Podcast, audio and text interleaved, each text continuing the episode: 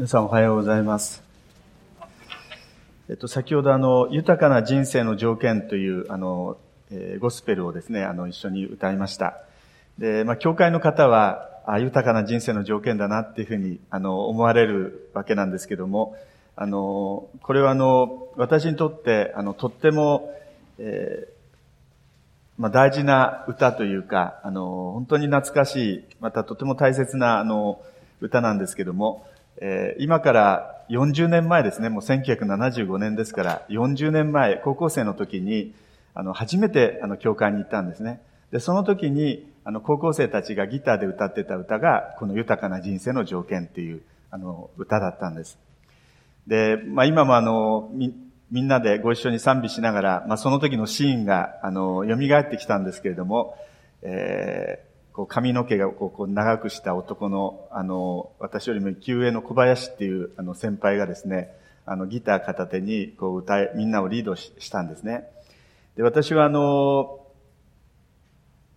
まあ、その時あの、ちょうど高校生でしたので、あの、受験勉強を一生懸命していました。でも、あの、なかなかやっぱり、あの、大学受験のことで、将来のことがものすごく不安で、それから、え中学までは、まあ、あの、地元の中学行ってたんですけども、え高校っていうのは誰でもそうですけども、受験して入りますので、まあ、そこで、こう、なんかこう、競争みたいのがあるわけですよね。ですから、本当にあの、心が、あの、休まらずにですね、いろんなあの、悩みとか、葛藤を抱えて、え何か、あの、救いが欲しいということで、え誘われて、まあ、教会に行きました。まあ、そ、その前にもいろいろあったんですけれども、そこはちょっと今日はしょりたいと思いますけども。で、行ってですね、そしてその、高校生たちが歌うこの豊かな人生の条件っていう歌を、まあ私も歌わせられたんですよね。あんまり歌いたくもなかったんだけども、皆さん立ちましょうとか言ってさっきみたいに言われて、それでまあ歌ったわけです。で、皆さんどうですかね？今日初めての方とか、あの、この歌詞を、えー、見て、ああいう歌だなって思われたでしょうかね？豊かな人生の条件は聖書の中に歴史の始まる以前から掲示されています。誠の神を敬い、罪を悔い改め、真心を尽くしてキリストに従うことです。なんか私はその時ですね、なんて押し付けがましい歌なんだろうっていうふうに思ったんですね。なんかこう一方的で、えー、こうしなさい、ああしなさいってこう言われてるようで、まあ、非常にこう反発を感じましたね。まあ、ひねくれてたんですね。あ、もちろん、ひねくれてなくても反発感じるかもしれませんけども、特に私なんかはひねくれていたので、反発を感じたんですね。で、ところがですね、この2番の歌詞ですね、知識も名誉も財産も儚いものです。自分の努力や才能も限りがあるでしょっていう、この歌詞のところに来た時に、最初はですね、やっぱもっと反発感じたんですね。あの、知識も名誉も財産も儚いものです。高校生のお前が何言ってるんだって。あの、このために一生懸命今勉強して努力してるんじゃないか、苦しんでるんじゃないかっていうふうに思ったんです。で、ところがですね、その後、自分の努力や才能も限りがあるでしょってこう言われたときに、まあ確かにあの、初めはこう、なんかこうカチンと来たんですけども、ただ、そうだな、自分の努力や才能も限りがあるでしょってこう言われたときにですね、やっぱりそういう自分の限界みたいなものをすごく感じていた時期ですので、あの、なんかこの言葉はこう認めざるを得なかったんですよね。で、私はあの、この賛美歌というか、この歌がきっかけになって、あの、やっぱりここの高校生の仲間は、私の学校の高校生とはまた違った何か違うなっていうふうに思ったんです。違う何かあの、自分にないものを、あの、この人たちはなんか大切にしてるんだなっていうふうに思わされてですね、それから、あの、教会に通い始めて、それからずっと教会に、あの、通い続けていますね。まあ、最初はあの、中間試験とか、あの、期末試験になると、あの、教会休んでたんですけども、そのうちにあの、期末試験、中間試験になって1週間前になると休むんですけれども、でも休んでも結局勉強してないんですよね。教会のことが気になっちゃって。そうするとまあ、これはもうやっぱり行った方がいいかと思ってですね、あの、それ以来ずっと、あの、教会に来続けているんですけども、まあ、ある意味で本当に懐かしい、また自分の、あの、神様と出会う、まあ、きっかけを作ってくれた、あの、賛美歌が、この豊かな人生の条件という、あの、賛美歌です。えっと、今日はあの、その同じタイトルをあの、つけてですね、あの、お話をあの、させていただこうというふうに思いました。で、今日読んでいただいた、あの、聖書の箇所は、マタイの福音書の13章のところなんですけれども、2箇所を読みましたね。で、最初のところは、1節から9節のところで、私たちの聖書を見ますと、種をまく人の例えっていうふうになっています。そして少し飛びまして、18節からのところは、種をまく人の例えの説明っていうふうに書かれていますね。で最初に、あの、この13章の1節からのところを見たいんですけれども、1節から3節のところを見ると、この例え話が語られた場面が、場面設定が明らかにされています。でそこから、あの、共に見ていきたいと思います。もう一度1節から3節をあのご覧ください。その日、イエスは家を出て、湖のほとりに座っておられた。すると大勢の群衆がそばに集まってきたので、イエスは船に乗って腰を下ろされた。少しこう情景を思い浮かべながら、あの、読みたいと思うんですけども。で、群衆は皆岸辺に立っていた。イエスは例えを用いて彼らに多くのことを語られたというふうにあります。場面はですね、ガリラ、ガリラや湖畔ですね。そして、まあ、イエス様の噂を聞きつけてやってきた大勢の群衆がいました。多分あの、もみくちゃにされそうだったんじゃないかなと思いますね。で、ガリラヤ湖、まあ、そこにいたらあの、お話もできませんので、え船に乗ってですね、まあ、ガリラヤ湖に船を出しまして、出してもらって、で、その船に乗って、で、腰をそこに下ろされた状態で、湖畔に集まっている大勢の人たちに向かって、えー、お話をしたわけですね。で、そこには、まあ、イエス様の噂を聞きつけてやってきた、方々の町からやってきた人々がたくさんいました。で、その人たちに向かって、まあ、今日の例えをお話になったんですね。で、少し、あの、飛ばしましたけれども、あの、えー、今日読みませんでしたが、あの、10節のところを見ますと、イエス様がお語りになった例え話の意味を聞くためにですね、弟子たちが近寄ってきたと。いうふうにありますので、最初は、ま、群衆に混ざって、例え話を聞いていた弟子たちがですね、群衆が解散した後、今度イエス様と自分たちだけになった時に、この例え話の意味を直接イエス様にお尋ねした。イエス様も弟子たちの求めに従って答えて、その意味はこういう意味なんですよ。でそれが、この後半の18節からのあの、この説明の、部分だと思います。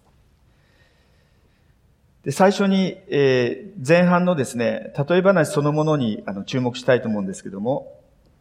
ここを見ますと、種をまく人が出てきます。で、その人が、あの、種まきをしたっていうんですね。で、すると、ある種は道端に落ちて、どうしたかっていうと、鳥が来て食べてしまって、しまった。で、ある種はこの石だらけで土の少ない土地に落ちた。種は芽を出すんですけれども、この土が薄いので十分に根を張ることができずに日差しにやられてしまった。そして3番目の種はどうしどうしたかというと、茨の間に落ちた。芽を出して成長するんだけれども、ところが茨の成長の方が勝ってですね、結局実を結ぶことができなかった。で、最後、4種類目の種はどうしたかというと、良い土地に落ちて実を結んだ。それもですね、100倍、60倍、30倍に実を結んだ。えー、この8節のところに出てきますね。で、この、まあ、例えを、まあ、イエス様がたくさんの人たちに向けてお語りになったってんですね。で、そうしましたら、この例えの意味をもう少し詳しく知らせてくださいって弟子たちが言ったので、これはこういう意味ですよというふうにイエス様は説明してくださった。でそれが、まあ、先ほど言いました18節からのところなんですね。えっと、もう一度この18節から23節のところを読みたいと思います。だから、種をまく人の例えを聞きなさい。誰でも御国の言葉を聞いて悟らなければ悪いものが来て心の中にまかれたものを奪い取る。道端に巻かれたものとはこういう人である。石だらけのところに巻かれたものとは、ごめんなさい。こういう人である。石だらけのところに巻かれたものとは、御言葉を聞いてすぐ喜んで受け入れるが、自分には根がないので、しばらくは続いても、御言葉のために観難や迫害が起こると、すぐにつまずいてしまう人である。茨の中に巻かれた者とは、御言葉を聞くが、世の思い煩いや富の誘惑が御言葉を覆い塞いで祈らない人である。良い土地に巻かれた者とは、御言葉を聞いて悟る人であり、ある者は100倍、ある者は60倍、ある者は30倍の実を結ぶのである。とあります。ここで種っていうのは、あの、御言葉だって言うんですよね。御言葉が種として巻かれるんだ。まあ、もっとわかりやすい言い方するならば、この聖書の言葉ですね。聖書の言葉。あるいは今日こうして、あの、聖書の説明、解説をしている、まあ、説教ですね。で、それを、まあ、ここでは種っていうふうにイエス様は例えられたんですね。で、18節の中頃に、道端に巻かれたものとはこういう人であるっていうふうにありますように、えー、道端とか、その後出てくる石だらけのところとか、茨の中とか、そうした種が巻かれていく場所は、種である聖書の言葉の受け取り手である、あの、私たちのことを指しているんですね。えー、この種が巻かれるところ、それは私たちのことを指してるんですね。つまり土地っていうのは私たちのことですね。もっと言うならば、その聖書の言葉を聞く私たちの姿勢っていうか、私たちの側の聞き方とか、その種の受け止め方っていうことを、イエス様はここで問題にされたんですね。まあ、最初、この例え話を聞かされた人々はですね、まあ、意味がよくわかりませんでした。ここでイエス様は、まあ、聖書の言葉を、まあ、種に例えて話されたんですけども、なんで種に例えてお話になったんだろうか。そのことをまず考えてみたいなと思います。まあ、ご存知のように、一般に種はですね、とっても小さいものですよね。本当に小さいものです。小さな粒です。でところが、その小さなもの小さなものからですね、え美しく咲く花とか、それから私たちを楽しませてくれるいろんな実りが起こってくるわけですね。種を見ただけではもう想像もつかないような、その種が芽を吹いて花を咲かせたり、実をならしたり、もうそんな小さな種の中になんでそんなものが起こるんだろうと思うような、そうしたものが種ですよね。つまりどういうことかというと、種自体は、見た目はですね、小さくて、なんか、あの、その辺に転がっているような小石のような感じなんですけども、実はその種には、花を咲かせ、実をならせる、つまり、可能性と力があるっていうことなんですね。種に例えられている聖書の言葉には力があるっていうことなんですよね。私もあの、あの場面で、この聖書の言葉が与えられて、あの、救われた。あの場面で、この聖書の言葉があって、自分は立ち直ることができたっていうのが、まあ、いくつかあって、私の聖書を見ますと、こう線引っ張ってあって、えー、何年何月何日っていうふうにあの書いてある箇所がありますけども、あの時、この聖書の言葉が、この種が与えられて、自分はその種の力に守られたんだっていう、そういう経験があります。ですから、種っていうのは可能性と力があるんですね。その中に命があるんです。しかしどうでしょうか？いくら種の中に可能性とか力があったとしても、イエス様はもう一つのことを語ったんですね。でそれは何かっていうと、可能性と力を宿す種がですね、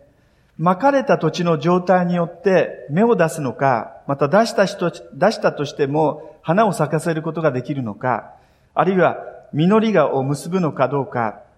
実は巻かれる土地によってその結果というのは大きく違ってくるんだ。そのことをイエス様はここで問題にされたわけですね。種はですね、茨に落ちた種でも、それからあの、石地に落ちた種でも、それから余市に落ちた種でもですね、種は区別ないわけです。同じように可能性と力を種の中に宿してますね。でも、芽を出して成長し、また最終的に実をつけるかどうかっていうのは、巻かれた種を受け入れる土地の状態にかかってるって言うんですね。もっと言うならば、神様が種に込めた可能性が、私の人生の中で芽生え、花開き、そして実を結ぶために実は私の側のこの種の受け止め方っていうんでしょうかね。そのことがとっても大切ですよっていうことをイエス様はここで教えておられるっていうことですね。まあ、今日読みました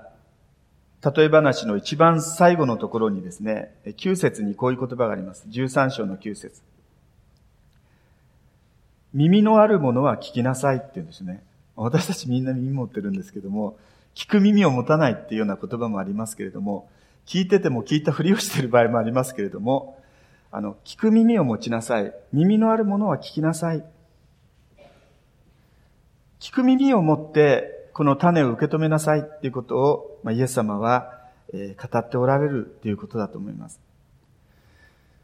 ちょっとくどいようですけれども、こうした小さな種をどのように私たちは受け止めていくのか、その私の側の姿勢が問われてくる。ということですね。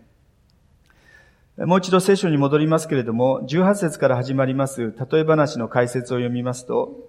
ここでイエス様はですね、その御言葉、聖書の言葉の種に対する4種類の代表的な受け止め方を土地に例えて説明していますね。道端、石だらけのところ、それから茨の中、そして良い土地っていうふうにあります。そして、御言葉の種が全部育つ補聴はどこにもないわけですね。でも、そうした中でですね、土地である私たちの方でできることがあるってことですね。その種の可能性が、を引き出す、それが私の側の、その受け止め方にかかってるってことですね。最初の種はですね、道端に巻かれました。もう最初から全く聞くみ、聞き、あの、全く耳を貸すことも、まあ、興味も示すこともない人々のことですね。19節を見ますと、誰でも御国の言葉を聞いて悟らなければ悪いものが来て心に巻かれたものを奪い取る。道端に巻かれたものとはこういう人である。っていうふうに今説明しています。で、二つ目は、石だらけのところですね。残念ながらそこには石があって、土地がこう非常に薄いですので、土が薄いですので、えー、まあ、そこに巻かれます。まあ、先ほど言いました種には力があります。可能性があります。ですから一応こう芽生えるわけですね。芽を吹くわけです。でも、根っこを張るには十分なあの土がない。で、そのために、まあ、間もなく枯れてしまうっていうんですね。最初は喜んで聖書の言葉を聞く。最初は喜んでイエス様を受け入れてもですね、ちょっと問題にぶつかるともう諦めてしまう。あるいは何か問題があって聖書の言葉に触れようとする。何か課題があって、まあ、野中に来ようとするんだけれども、その問題がなくなってしまう。問題が、まあ、すっとこう解決したしまった結果ですね、神様への熱心もすっと冷めてしまう。で、そうした場合の心の状態を、まあ、イエス様は石だらけの土地っていうふうに表したんですね。で、3番目の種は何かっていうと、茨の中に巻かれました。茨の中っていうのは、この石だらけの土地とは違ってですね、えー、土はあります。茨が生えてるわけですから、土はあります。ですので、根を張ることができるわけですね。でも、ここにありますように、ここで茨に例えられている世の思い煩いとか富の誘惑が結局その種の成長を覆い塞いで実らないで終わってしまう人だっていうふうにあるんですね。しかし、多くの種がダメになっていく中で、良い土地に巻かれると、芽生え、種は花を咲かせ、多くの実を結んでいく。で、そういう人もいるっていうことを、まあ、イエス様はお語りになりました。皆さんいかがでしょうか？皆さんはこの4つのうちのですね、どの土地に似てるでしょうかね？まあ、ある人は良い、あ良い土地、ある人は茨、この人はずっと、えー、何ですか、あの、石地って言うんじゃないと思うんです。私たちのその時の状態で、私たちの心はなんか茨のような状態になってたり、あるいは石地のような状態になってたり、あるいは一番最初に巻かれた道端のような受け止め方をしてしまうこともあると思いますね。と同時に、良い受け止め方もできるわけですね。良い土地として。皆さんどうでしょうかね皆さんどういうふうに聖書の言葉を聞いておられるでしょうかまあ、時々、あの、ここでお話しする、まあ、例えがあるんです。例えというか、あの、例話があるんですけども、あの、レオナルド・ダ・ヴィンチがですね、あの、最後の晩餐の絵を、あの、描きましたね。有名な、あの、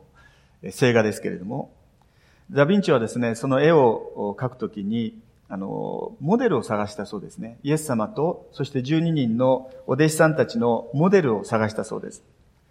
で、すでにもうイエス様も描きました。弟子たちも描いたんですけれども、最後の最後ですね、イエス様を裏切るイスカリオテのユダモデルがなかなか見つからなかったって言うんですね。ダヴィンチ。また、たとえそうした人物、あ、この人ちょっとユダっぽいなという人が見つかったとしても、あの、それこそキリスト教の国ですから、えー、すいません、あの、えー、ユダのモデルに、えー、お願いしたいんですけども、ってこと言ってもなかなか切り出しにくい、そういう、あの、状況がありました。でも、あの、どうしてもそのユダのモデルを探さなくちゃいけない。ある日、まあ、いつものように街に出まして、まあ、ユダのモデルいないかなと思いながら、こう、えー、ダヴィンチが歩いていましたら、ちょうど道端にですね、本当に暗い顔をして、泥だらけの服を着て、そして酒に酔いつぶれ、横になっている男を見つけたそうですね。で、彼の姿とか、その疲れた表情とか、まあ、額に刻まれたなしわとかですね、見た瞬間に、もうイメージしてるユダそのものだっていうふうにダヴィンチは思いました。でそしてですね、まあ勇気を出して、まあモデルになってほしいっていうふうに、まあ頼んだんですね。すいません、お願いがあります。まあ、ダヴィンチ言いました。ユダのモデルになってほしいってことを、まあ、彼に伝えたんですね。そしたら、その男がですね、ダヴィンチの顔をまじまじ見て言ったそうですね。覚えてますか？って言うんです。2年前、あなたに頼まれて、イエスに、イエスのモデルになったのがこの私ですってこう言ったそうですね。例え戻りますけれども、例えに戻りますけれども、イエス様は私たちが初めから4種類の土地のどれかであるっていうことを決めつけておられるわけじゃないんですね。そうではなくて、まあ、その証拠に、9節の終わりのところに先ほど言いました。この例えの締めくくりで、耳のあるものは聞きなさいっていうふうにイエス様は例えを締めくくっておられます。ルカの福音書の方ではですね、聞く耳のあるものは聞きなさいっていう言葉になっています。ただ耳のあるものではなしに、聞く耳のあるものっていうふうになってるんですね。つまり私たちはこの4種類のうちのどれかを選べるっていうことなんです。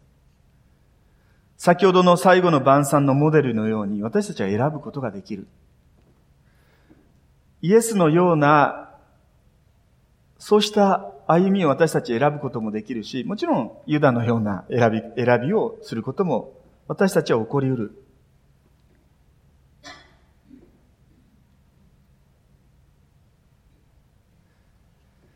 神様は私たち人間を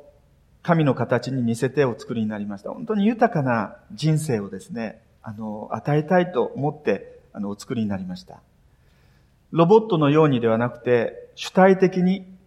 賢い生き方を選択して、そして神様にある命の道の方を選ぶ。そしてその喜びに預かるように神様私たちに願っておられるわけですね。ある人は言うかもしれませんね。いや、自分の過去ってのは結構重いんだと。もちろんそうです。過去の経験の結果、私たちは今の私になってるわけですけれども。でも、ある人が言いました。その過去の出来事の犠牲者となる必要はないって言うんですね。私たちが今からその別の道をですね、こう選び取っていけばいいんだ。決してその過去にずっと引きずり回される必要はない。もちろん、そうしたものがあって今の私になってるんだけれども、そうした私がですね、命の道の方向を、ここで言うならば、良い土地になるように、そちらの生き方を選び取っていけばいい。具体的に言うならば、聖書の言葉を自分に当てはめて、えー、聞いていく。聖書の言葉を聞いたときに、心に何か引っかかったことがあったら、そのことを大切にしながらですね、神様はこの聖書の言葉を通して、今の私にどういうことを語っておられるのか、そんなことを祈りながら、神様に聞きながら、聖書を自分に当てはめて、あの、聞いていく。で、そのことが、実は、その私たちの今日の選びがですね、明日の私の姿へと深く、姿と深く関係しているっていうことを、まあ、今日の聖書の箇所は私たちに教えてるんじゃないかなと思います。あの今年講座協会はですね、御言葉と祈りに生きるっていうテーマなんですよね。聖書の言葉を読んで、そして神様に祈る、そういう生活に生きるっていうことで、あの一年をまあスタートしたわけですけれども、ぜひまあそのことを覚えながら、良い土地、すなわち心を開いて、こうしてノア会で語られた聖書の言葉をこう自分に語られたこととしてですね、えー、聞きながら、ぜひこの明日の私の姿と深く関係していますので、その選びを神様が喜ばれる、えー、賢い選択、豊かな人生を神様からいただいていきたいと願います。お祈りをいたします。